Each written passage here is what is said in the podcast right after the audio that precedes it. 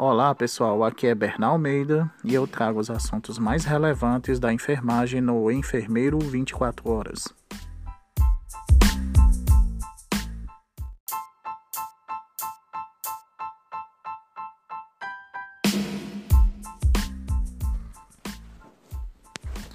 Mãe de técnico de enfermagem que dormiu no terraço para não infectar a mãe, ela é vacinada contra o Covid-19 na Paraíba.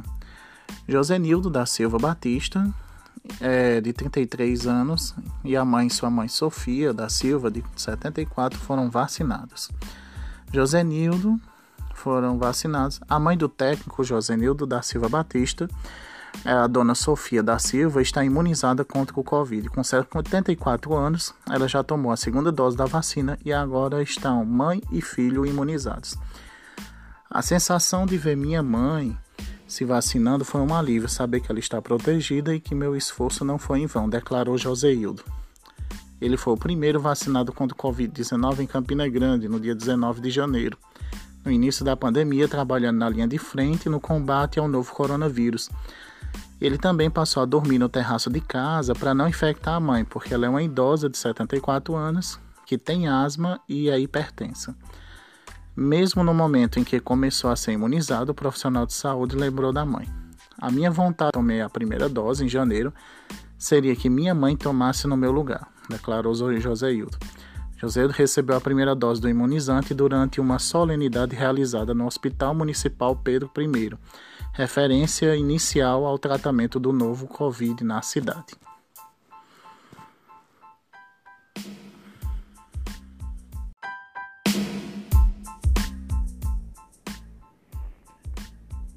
TV Corém do Distrito Federal realiza Semana da Enfermagem Obstétrica e Neonatal, de 12 a 16 de abril. Em 2021, a primeira residência de enfermagem obstétrica do Distrito Federal completa 20 anos e no próximo dia 12 celebramos o Dia da Enfermeira e do Enfermeiro Obstétrico. Independentemente das dificuldades que estamos enfrentando no momento, o Conselho Regional de Enfermagem do Distrito Federal não poderia deixar essas datas passarem em branco. Portanto, vamos realizar a Semana de Enfermagem Obstétrica e Neonatal, com a transmissão de seis palestras especiais sobre assistência ao parto, mercado de trabalho, sistematização dos procedimentos, empreendedorismo e empoderamento da mulher idosa. As palestras serão transmitidas pelo canal www.youtube.com barra coremdf oficial, tudo junto, de 12 a 16 de abril de 2021, das 19 às 21h30. Não é necessário fazer inscrição para participar do evento. A lista, a presença da emissão de certificados será disponibilizada durante as transmissões. Na programação, teremos dia 12 do 4, uma mesa aberta do evento, abertura, uma palestra de assistência de enfermagem ao parto humanizado com a professora Daisy Amarilho. Dia 13 do 4, teremos a palestra 2, que é Empatia, Essência do Cuidado, com o professor Newton Alex. Dia 14 do 4, a palestra 3, teremos o Panorama da Atuação Obstétrica na Secretaria de Saúde do Distrito Federal, com a professora doutora Gabriele Oliveira, Oliveira Medeiros de Mendonça. Dia 15 do 4, teremos a palestra 4 do Centro de Parto Normal Luz do Candeeiro, Inovação e Empreendedorismo na Enfermagem Obstétrica, com a doutora Ana Cíntia Paulin Baraúdi. Dia 16 do 4, teremos a palestra 5, que é Sistematização da Assistência de Enfermagem Obstetrícia, com a professora doutora Ana Lígia da Silva Souza. E por último, a palestra 6, no mesmo dia, do empoderamento da mulher idosa com a professora Jerusa Amaral. Nossa categoria vem mostrando muito potencial em exercício da obstetrícia e temos um compromisso especial com a evolução educacional e científica de nossos quadros dentro de, desta especialidade. É, relata o presidente do Corém do Distrito Federal, Dr. Elisandro Noronha.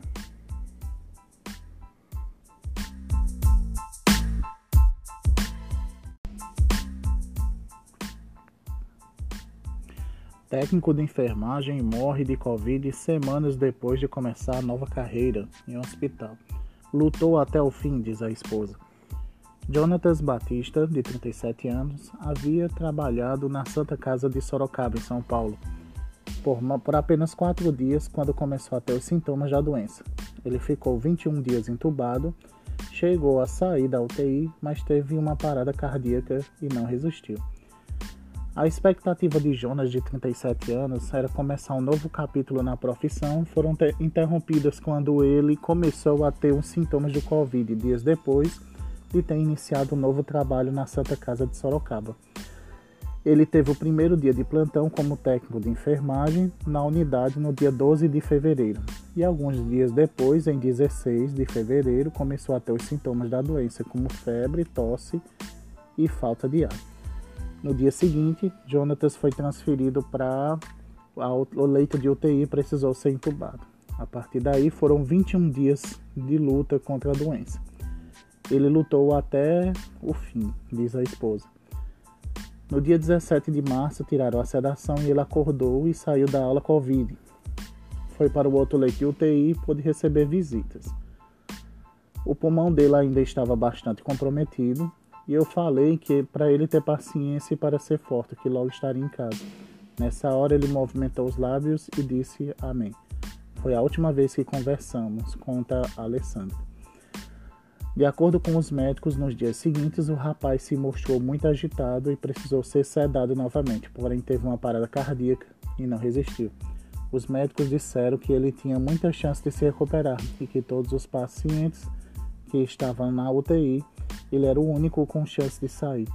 Tanto que a morte dele foi um espanto até para a equipe médica, explica, explica a esposa.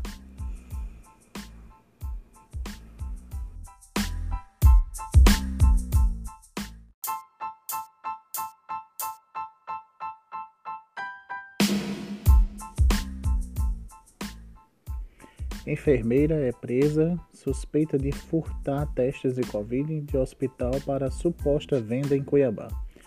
De acordo com a Polícia Civil, ela foi presa pelo crime de peculato cometido contra a unidade hospitalar pública. Com ela, os policiais encontraram diversos kits utilizados para testagem de Covid-19 e também materiais usados estritamente no ambiente médico hospitalar. Uma enfermeira de 44 anos foi presa em flagrante pela Polícia Civil na madrugada deste domingo, dia 11 do 4, suspeita de furtar os testes de Covid. Ela foi presa pelo crime de peculato e foi descoberto após uma denúncia de uma servidora da unidade que estaria furtando os testes. Na presença de uma recepcionista e de outras pessoas que estavam no local, os investigadores revistaram a bolsa da profissional e encontraram dentro uma sacola plástica preta com diversos instrumentos e medicamentos utilizados para o teste de Covid. Os investigadores foram informados que nenhum servidor do hospital tem autorização para retirar medicamentos ou instrumentos hospitalares da unidade. Na versão da enfermeira, a profissional é encaminhada para a delegacia e alegou desconhecimento sobre a maioria dos objetos encontrados em sua bolsa, somente reconhecendo os catéteres nasais, que disse que é costume de manter na sua bolsa para atender uma emergência na estabilização. Porém, em depoimento, ela respondeu que eram seus e que utilizava em plantões particulares. Um profissional de enfermagem ouvido na delegacia confirmou que todos os materiais encontrados com a enfermeira são de propriedade do hospital e têm os códigos que constam que são de controle interno da farmácia da unidade, como forma de saber que está sendo utilizado.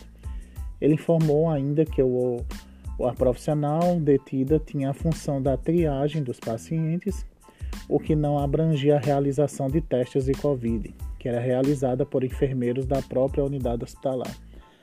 Ele, ele destacou que o servidor do hospital não tem autorização para sair com medicamentos ou instrumentos do, do trabalho. A diretoria do hospital compareceu à delegacia e também atestou a propriedade do material encontrado como sendo da unidade e frisou que os equipamentos de acesso venoso e nasal são de aquisição e estritamente uso de médico hospitalar. Outras informações coletadas pelos investigadores foram obtidas em conversa de aplicativo de mensagem do celular da enfermeira, que foi acessada pelos policiais com o consentimento formal dela e de seu advogado. Em um trecho de conversa entre ela e o médico para acertar o valor de uma visita, a enfermeira pergunta se será necessário levar os materiais é, ou se o paciente já tem, pois no caso ia levar e o valor cobrado será maior. Na mensagem ela diz que vai ter que cobrar 300 reais, pois o material é muito caro e não consegue achar. Na mesma conversa, a enfermeira avisa ao médico que se ele precisar de qualquer material, é só ele avisar que ela consegue também, pois não tem conhecimento hospitalar para comprar é complicado. O médico citado na mensagem também deverá ser investigado. O, o flagrante foi o delegado do, Caio, do, do caso, né, Caio Fernando Albuquerque, atende o flagrante e explica que, ainda que mesmo sendo contratada da Santa Casa, por exercer funções em unidade pública hospitalar, ela é equiparada a servidora pública, conforme o previsto no artigo 327 do Código Penal, e autuou eh, a enfermeira em flagrante pelo crime de peculato. Encaminhou a representação ao Poder Judiciário pela conservação da prisão em flagrante e prisão preventiva. Em nota, a Secretaria Estadual de Saúde do Mato Grosso disse que a equipe responsável pela unidade de saúde já prestou todos os esclarecimentos necessários e o caso segue sob investigação policial.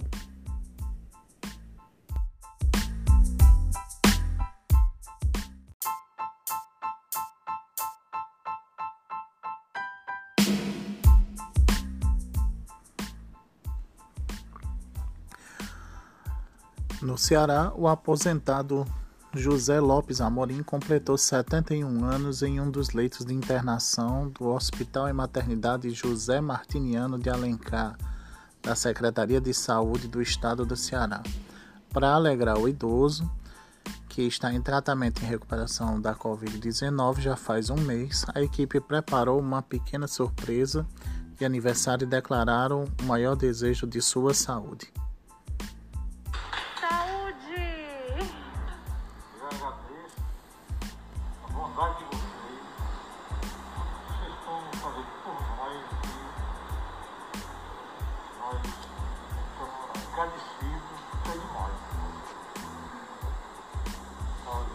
Talvez a nossa família, o nosso convívio, tenha sido tão agradável igual a vocês. Isso aí foi o depoimento do paciente que teve o aniversário. É foi parabenizado pelos profissionais de saúde da unidade.